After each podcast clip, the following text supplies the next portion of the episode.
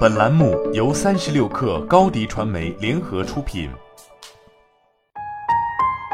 本文来自三十六氪神译局。今天，我想跟大家分享一个全面的高效指南。我希望这能让你的效率突飞猛进。一、保持充足睡眠。随着加班文化的兴起，睡眠不足居然成为了一件值得吹嘘的事情。没有良好的睡眠，你就不能高效工作，所以要睡个好觉。这里有几个建议，根据自己的喜好和方便程度选择睡眠时间。你可以到晚上十二点才就寝，也可以晚上七点就上床睡觉。上床睡觉的时间没有睡眠持续时间那么重要，关键是要始终坚持同样的就寝时间，至少在睡觉前一个小时就不要看电子屏幕了。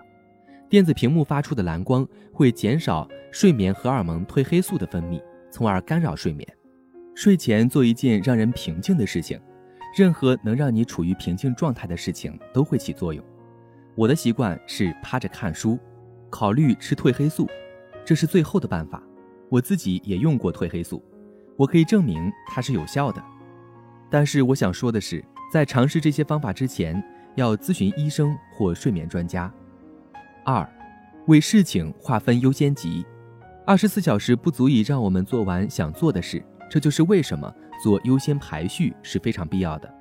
在平常的日子里，在睡觉前，我会决定第二天无论如何都要完成三个任务。在我想多做一些的日子之前，我会在心里额外承诺三个任务。三是一个适当的数字。当你有七或者二十个代办事项时，你属于过度承诺状态。这会分散你的注意力，而如果你只打算做两个或更少的任务，那就有点浪费时间。所以在你睡觉前想六个你想完成的任务，并把它们分为主次两类。三、细化任务。模糊的任务是没用的，这可能意味着什么都没有，同时又意味着一切。你可以用无数种方式来解释这些任务，所以在计划任务的时候，不要用模糊的描述。而要把你的任务细化到你无法用多种方式解释的程度。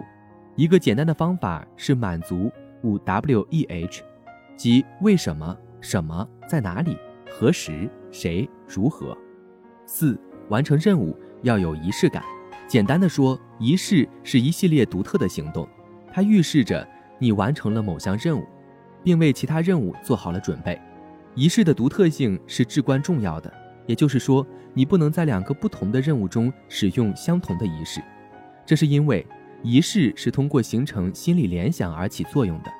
这就像是一个锁和钥匙的机制，同一把钥匙不能打开不同的锁，所以要锻造不同的钥匙。此外，仪式感的好处不会立即显现，因为你的大脑需要时间和重复来将任务与它的仪式完全关联起来，所以要做到坚持。五，让自己无法分心，专注是效率的基石。没有什么比分心更能消磨注意力的了。无论是你手机上的消息提醒，还是周围人对你讲话，都会让你很难避免受到干扰。所以，选择更简单的方法，事先排除所有干扰。这里有几种方法可以做到这一点，并创造一个专注的环境。关闭所有消息通知，这样做的效果非常不可思议。除非你手头的任务。依赖于消息通知，否则请关掉所有的通知，不管是电脑、手机还是电子邮件，关掉所有的一切干扰。找一个安静、与世隔绝的环境，让你的朋友、同事或家人知道，除非真的有紧急情况，否则你不想被打扰。